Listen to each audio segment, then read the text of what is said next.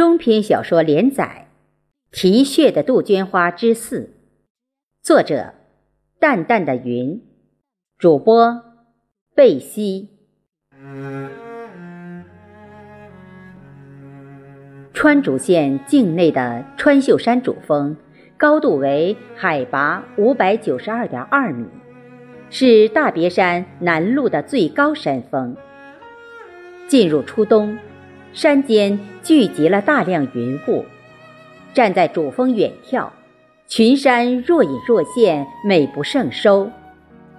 主峰以下有三潭瀑布、云影寺、东游记度假村等景点。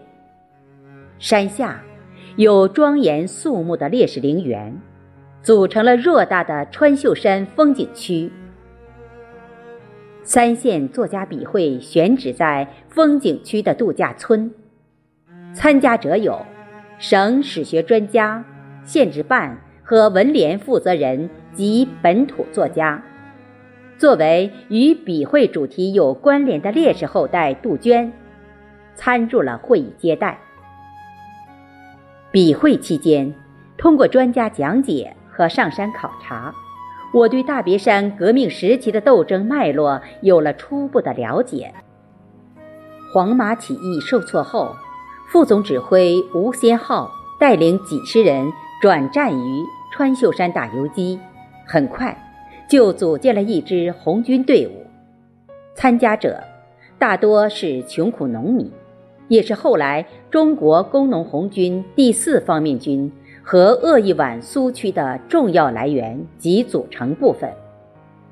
夏夜和杜鹃的爷爷应该是这个时期参加红军的。虽说已进入了冬季，度假村幽静的环境，各方相关历史资料的汇集，更有杜鹃等工作人员的热忱，让人感觉到了温馨。作家们对这段历史的写作也顺畅多了。一天，正在整理笔记，杜鹃从门卫处打来电话，说一个姓夏的女士要拜见。我感到很纳闷，在这里无亲无故，怎么还有人见我？一会儿，杜鹃带领一位年轻的女士来到了房间。她指着我对那位女士说：“这就是你要找的方作家。”然后很礼貌地退出了房间。大哥，总算找到你了。那女士深深松了口气，我却惊呆了。面前站着的分明是夏夜，我怕认错了人，揉了一下眼睛，又仔细看了眼前的这位女子，不错。就是夏夜，虽说过去四年了，她的模样已刻在记忆里，但当年护士长何大姐明确告诉我，夏夜患血癌已病逝。难道何大姐也弄错了？我一下子糊涂了，只机械地说：“你怎么现在才来找我？”是看了散文《杜鹃红似火》。你没如约而来，知道你没忘记夏夜，我才找到这里来了。对方解释道：“为了遵守当年的那个约定，每年四月都会上家乡的杜鹃山等你。你没如约而来，没想到今天在秀川山遇见你。我充满惊喜、略带忧伤的情绪。”似乎提醒了对方，他急忙说：“大哥，你弄错了，我是夏夜双胞胎妹妹夏子竹。”啊，双胞胎妹妹，难怪长得这么像。我惊异的说话都不连贯。稍缓过神来，面对夏子竹，虽然为刚才的失态感到不好意思。但他的到来使我过分激动，于是问他：“怎么知道我在川竹？”夏子竹连忙说：“父亲看了那篇怀念姐姐的散文，才知道你和姐姐是战友，很感谢你。要我一定要找到你，当面致谢。按文中地址找到桃源县文联，被告知你在川竹县参加笔会，这才赶了过来。平静下来后，夏子竹向我讲述了姐姐的悲情和此次来的目的。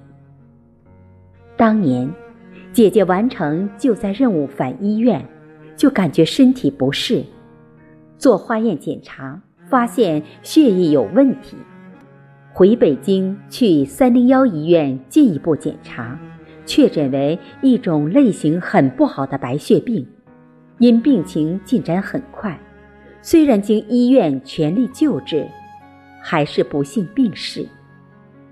父母亲都是国家机关干部，均年过五旬，经不住白发人送黑发人的打击，双双病倒。姐姐病危时，我正在国外读研，匆匆赶回与姐姐见了最后一面。因疾病的折磨，姐姐几乎无力说话，但仍很艰难地流露出了对父母的歉意。把孝敬父母的重任托付给了我。姐姐的逝世，全家充满了悲伤。为了不让父母见物思人，我狠心在墓前焚烧了姐姐遗物。几年来，虽然父母言谈中从不提姐姐，但我清楚，姐姐依然在二老心中占有重要位置。时间过得真快。我和同为出国留学的男友已读完博士后，为了身体内流动着的红色基因，为了不负姐姐重托孝敬父母，我说服男友一块儿回国发展。在回国的档口，从网上无意间看到了散文《杜鹃红似火》，你没如约而来，一下子涌起了对姐姐的无限思念。也对姐姐的战友，本文的作者方大哥充满敬佩。回北京后，我让父母聆听了这篇精致的散文，主播贾小林那忧伤的诵读，把父母的情绪一下子带到了姐姐活着的年月。二老思念的泪水一直未干。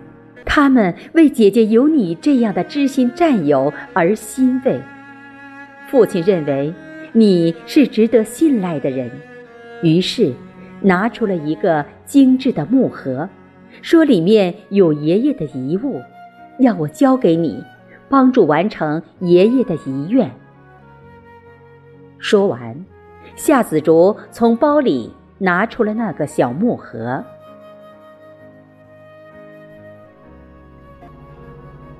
夏子竹忧伤的叙述，让我沉浸在思念战友的无比悲痛之中，对未能去北京见夏夜最后一面而深深自责，也对他父母的信任充满感激，感到了沉重的责任。我缓缓打开木盒，见里面有一盘老式录音磁带，下面压着一个油纸包。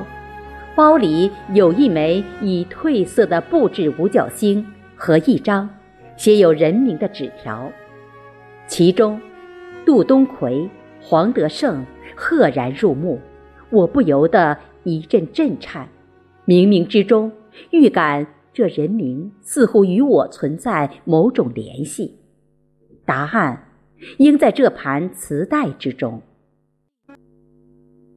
杜东奎。是杜鹃的爷爷吗？我止不住心中的激动，连忙打电话喊来了杜鹃。当向他介绍夏子竹时，两位姑娘的手紧紧地握在了一起。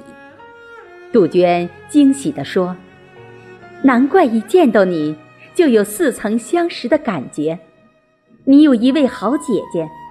纸条上杜东奎的名字肯定是我的爷爷。”他们是战友。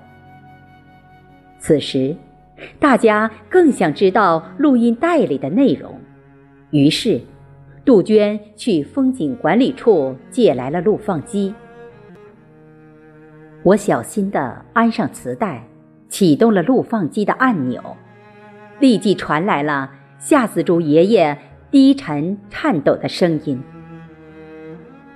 我叫夏修银，光山县人，因家境贫穷，十七岁就参加了红军。部队主要在大别山一带打游击。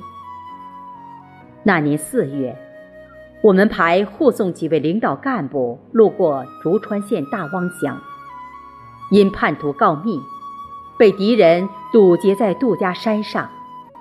连长决定向北秀川山转移，命令我们班留下掩护阻击敌人。战斗从晌午打到黄昏，异常惨烈。完成任务后，全班只剩我和黄德胜。记得，满山映山红，残枝花瓣上洒满了烈士的鲜血。因天色已晚，我和黄德胜都负了伤，加之反动派在山上和村湾盘查的紧，我俩互相搀扶着，跌跌撞撞，来到了山北不远的一独居农户家。那家主人姓刘。见是受伤的红军战士，连忙把我们藏在很隐蔽的地窖里，才躲过了敌人的搜查。几天后，为了不连累老乡，也为了追赶部队，我把身上仅有的一块银元托老乡帮助置换了便衣，并以黄德胜互换帽子上的红五星缝在上衣角里，以作留念。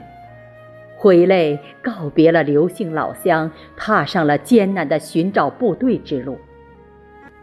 全国解放后，曾委托工作人员到大别山一带寻找过失散的战友黄德胜和救命恩人，都无功而返。现渐渐老去，对战友思念至极，留下录音，希望后辈不要忘记他们。杜家山战斗中牺牲战友的名字是胡厚江、张家全、杜东坤、岳中海、文宗运、景安全、骆金友、沈从国、汪恒章、刘厚华。他们大多是川竹县人，黄德胜是桃源县人。刘姓老乡住杜家山上。不远处的独屋。听完录音，杜鹃和夏子竹已泪流满面。尽管留学博士和乡镇护士身份有着巨大差别，但阻止不了血脉中流着的那份红色亲情。夏子竹激动地拥抱着杜鹃，此时，两个红军后代的心。紧紧地连在了一起。爷爷临终前要求父亲一定要找到黄德胜爷爷和烈士们的后代，以了他的心愿。父亲一直在多方寻找，没有线索。哪知今天碰到了杜鹃妹妹，还有这么多好消息，我替爷爷感到高兴。夏子竹兴奋地说道：“面对此情此景，我心中也掀起了万丈波澜。这不仅因为对夏夜的思念和他爷爷留下的精神遗产，后辈们应该怎样去继承？让人纠结的是，录音中提及的黄德胜难道是外公？外公也叫黄德胜，是一介平民。”我刚出生时，他就病逝了，从未听母亲说他参加过革命。世上同名同姓的人很多，也许是别人吧。我决定回家后询问母亲，但爷爷曾参加红军的意念却是如此强烈，心中留下了那份期盼。夏子竹爷爷的录音回忆。给我们进一步了解已尘封的那段历史提供了线索和依据。几十年前，杜家山的那场战斗的经过，也在思绪中渐渐清晰。我向夏子竹承诺，会尽力完成他爷爷的遗愿，并向其父母亲致以诚挚的问候和祝福。夏子竹返北京后，我静下心来梳理了一下写作思绪。杜家山战斗背景的资料补充。可以在笔会期间完善，而救护红军战士的那家农户，在县直办和杜鹃兄妹协助下进一步寻找，也会有个结果。使人忐忑的是，外公黄德胜和夏子竹、杜鹃的爷爷究竟是不是同班战友？直觉告诉我，从认识夏夜到杜鹃兄妹及夏子竹的出现。中途所发生的事情，朦胧显示出了三家几代人的缘分。世界上的事，很多都是相通的，有因就有果。我希望心中的期盼能成为现实。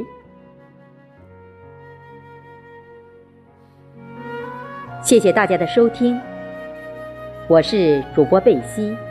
我们下期再会。